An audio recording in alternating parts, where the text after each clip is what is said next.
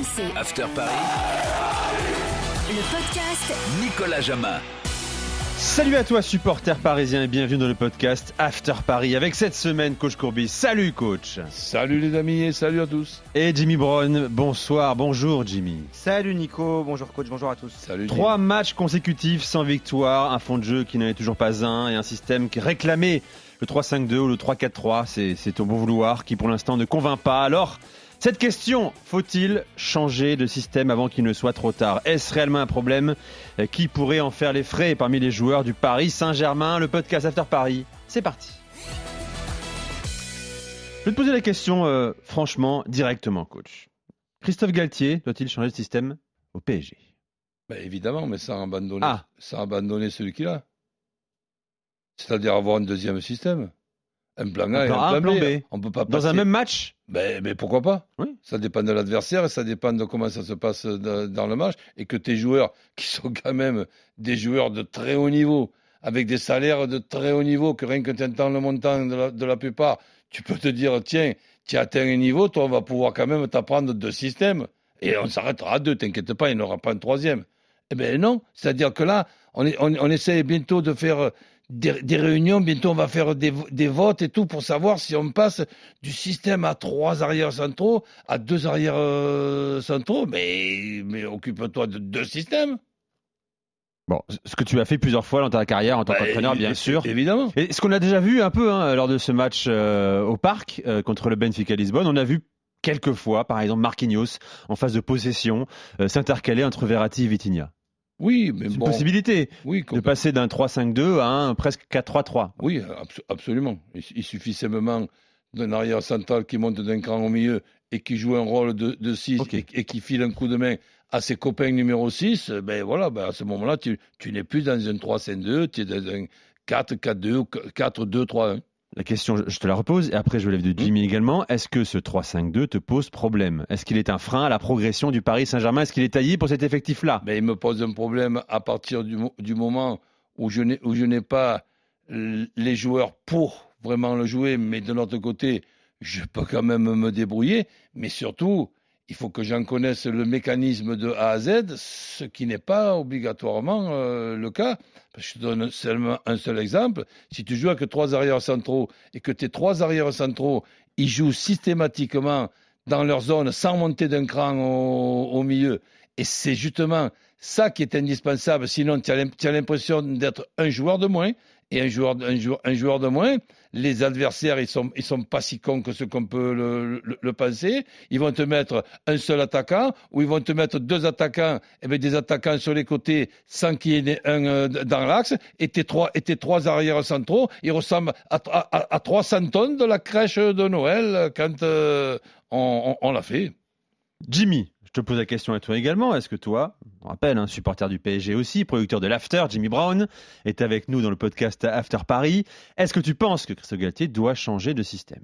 Moi je suis très embêté par cette question parce que je faisais partie Mais de répondez-moi, ceux- les gars. Non mais je faisais partie de ceux qui étaient partisans du 3-5-2, du, 4 du 3-4-3. L'année dernière on l'a réclamé à Pochettino dans ce même podcast avec Roland. On se Parce qu'on disait disait, il a les joueurs pour, il faut le faire. taillé. Voilà. Une fois qu'on a dit ça, on est en train de, on, on disait une des pro- un des premiers arguments c'était de dire bah voilà t'as deux pistons qui se- que sont Hakimi et Nuno Mendes, ils sont euh, meilleurs dans ce dans ce système là.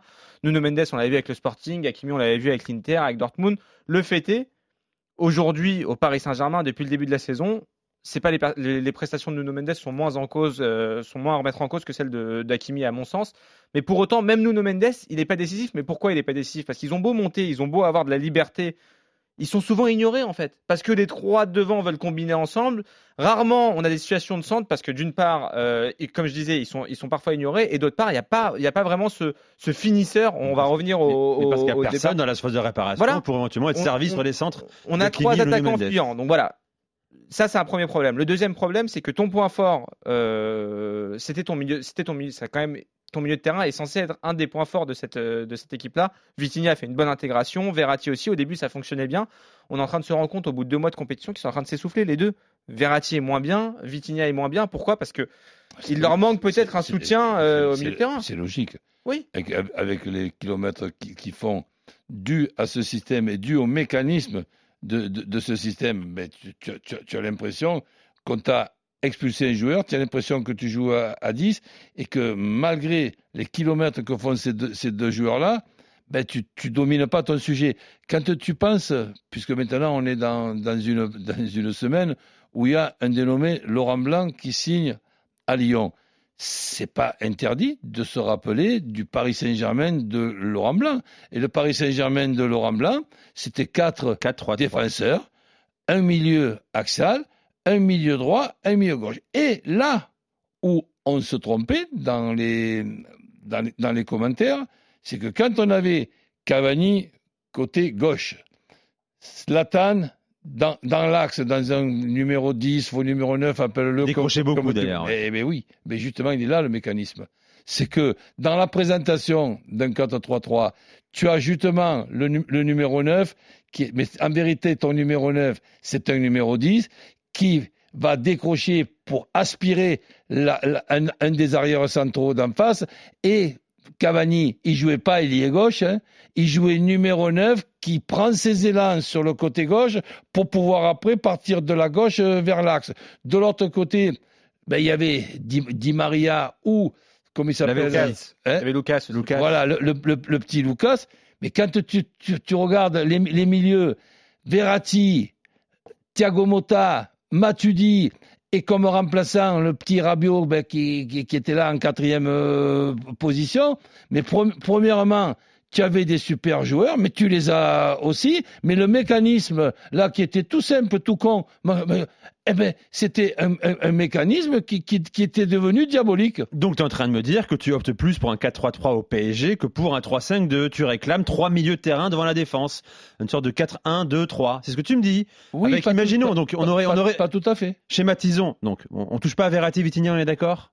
Non, absolument pas. Ouais, on, on, touche pas à eux. On touche pas, on touche Alors pas. qui on ajoute? Eh bien, un copain, c'est un des deux arrières centraux, l'arrière central côté droit ou l'arrière central côté gauche. Il monte d'un cran au, au, au, au, milieu et ça, et ça devient un milieu. Mais au, mais, au, mais au départ, dans la présentation de cette organisation, là, on n'a malheureusement pas un, un, un, stylo, un feutre et un, et un tableau. Mais, mais c'est simple, simple. Au lieu de dire 3-4-3, on va dire 5, hein?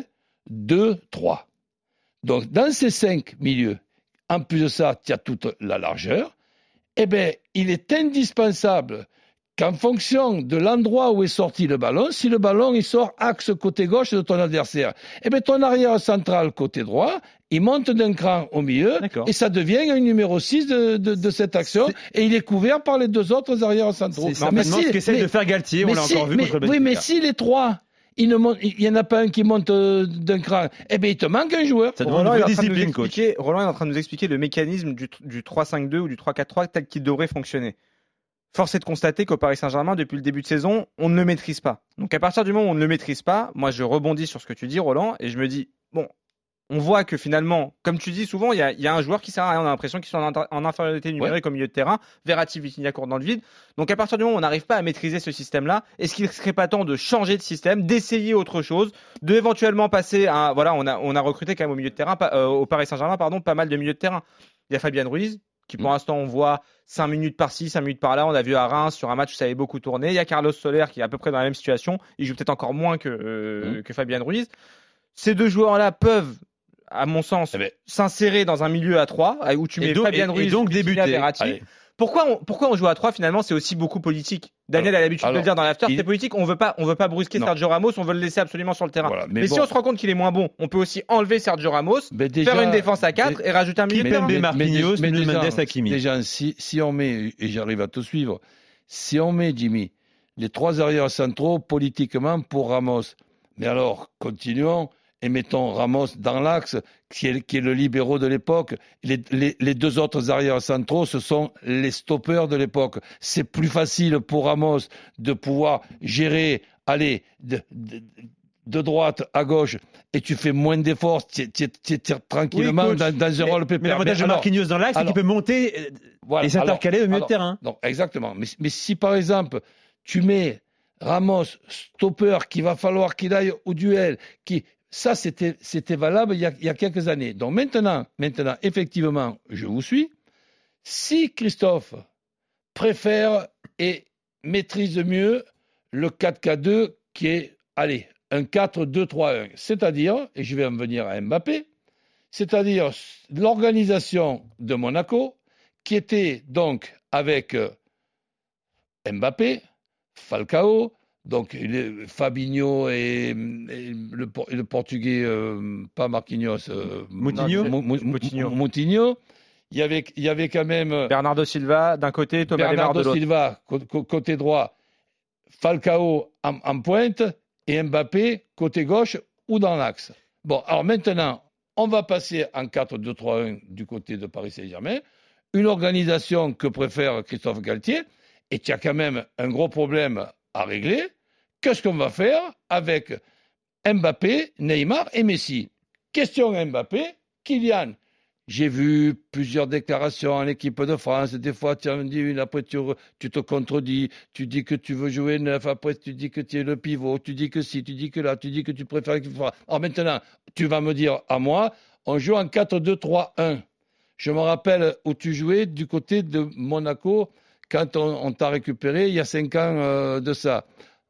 Aujourd'hui, c'est quoi Deux postes là, c'est neuf et demi en retrait donc du neuf au côté gauche, c'est surtout pas côté droit. On est bien d'accord Lequel des deux? Mais il va te répondre l'un ou l'autre. Ok, parfait. En ce qui concerne Neymar, toi, si tu n'es pas content, c'est pareil. On n'a pas de numéro 9. Tant qu'on n'a pas de numéro 9, ça va être toi le faux numéro 9. Hein. Donc, tu vas jouer à la pointe de notre 4. C'est dans un monde idéal, ça, coach. Malheureusement, tu sais que dans le vestiaire du PSG, tu peux pas imposer des choses aux joueurs. Regarde, on essaie d'imposer un poste à Mbappé qui veut pas. Neymar, tu vas pas l'imposer de jouer numéro 9. lui qui aime décrocher, trop départ des actions. Mais là, mon chéri, je lui ai pas imposé, je lui ai fait choisir. Alors, il te dit non, coach, je veux pas. Mais, mais va jouer au basket. Mais moi, je rebondis sur. Et, et Nasser Al-Khelaifi va arriver, va dire euh, Attends, coach, on a un problème avec, avec le, avec le nez. Euh, lui, il veut vraiment pas jouer numéro 9. Tu lui as dit qu'il devait partir. Mais Comment on fait? mais un contrat pendant 4 ans en, en, attendant qu'on ait un véritable numéro 9, celui qui, pour moi, peut jouer ce rôle de numéro 9, c'est un petit peu comme Stratan à, à, à l'époque.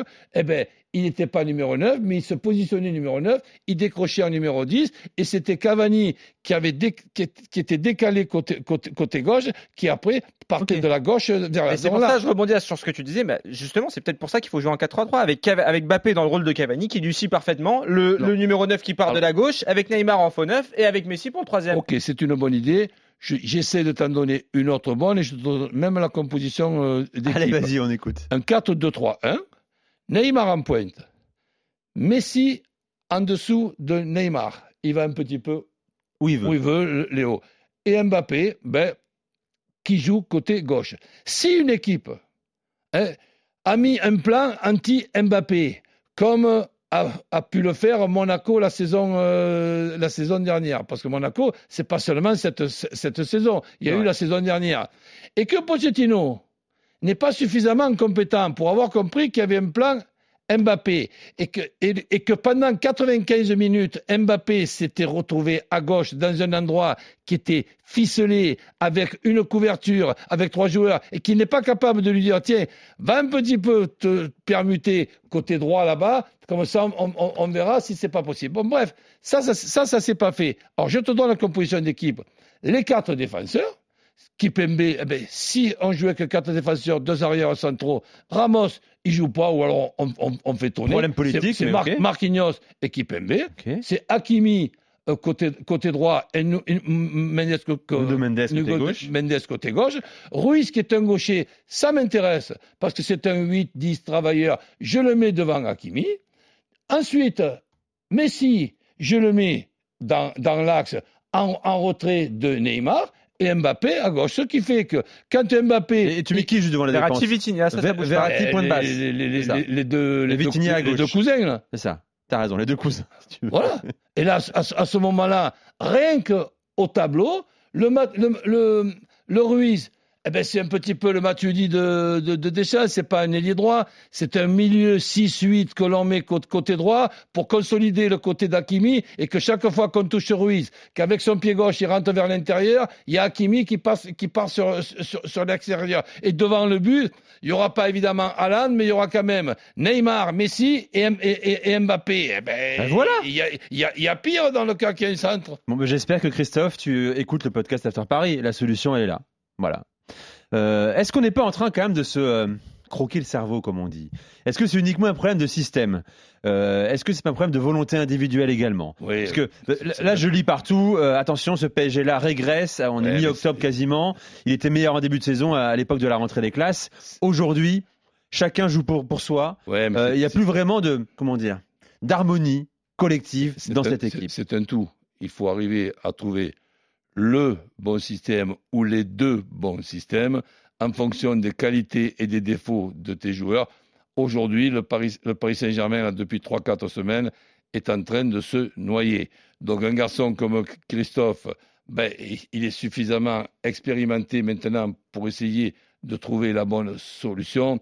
Si on arrive avec notre podcast, des fois, as la tête un petit peu embrouillée, Oui. à se dire euh, tiens finalement hein, un 4-2-3-1 ben ça ça serait peut-être pas l'extraordinaire solution mais ça serait peut-être la solution la moins je dirais pas la moins mauvaise la moins moyenne et c'est vrai que une solution comme, comme, comme ça ou un plan B comme ça arriver à expliquer aux joueurs du Paris Saint-Germain qu'on peut démarrer en 3 Oui. 4 2 1 l'organisation de Marseille hein OK. Et qu'après, on peut passer en 4, 2, 3, 1.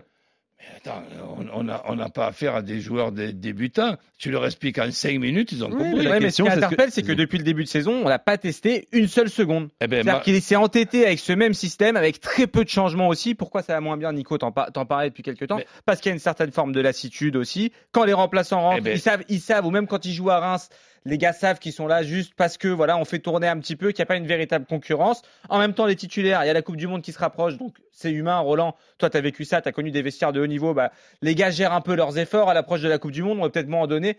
Moi, franchement, j'ai vu le premier mois du PSG, j'étais emballé en championnat, je me suis dit, peut-être que ça tiendra pas en Ligue des Champions au mois de février quand tu vas affronter des grosses équipes, mais au moins, tu avais une espèce d'énergie qui se dégageait, ils attaquaient les matchs à 200 à l'heure, ça marquait, ça courait de partout, etc. Ça, au bout d'un moment, on l'a perdu, en fait. On est retombé dans une espèce de routine. si, tu veux, les- ronron les- parisien si qu'on a veux, vu depuis trop longtemps. tu viens de, par- de parler d'un entraîneur qui s'entête.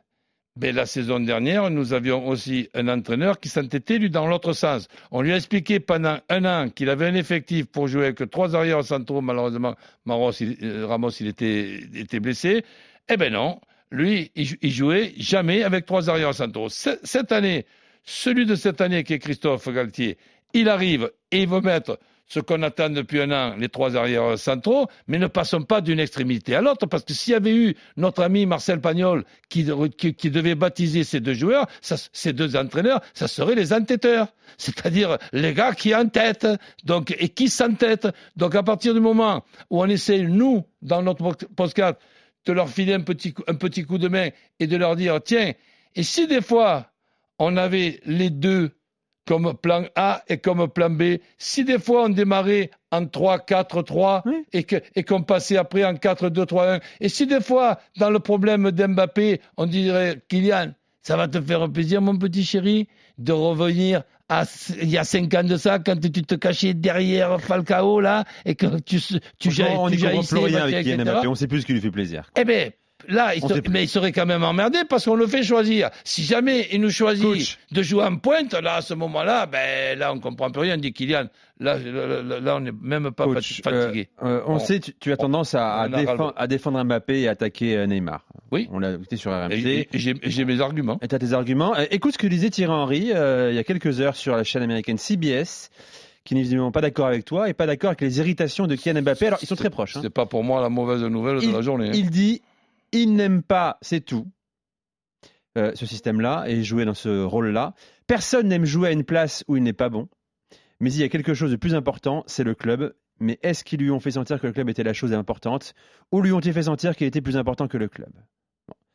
Plus loin, il explique que moi au Barça, j'ai pas toujours joué là où je voulais jouer, je l'ai quand même fait. Aucun joueur n'est au-dessus de l'institution. Voilà.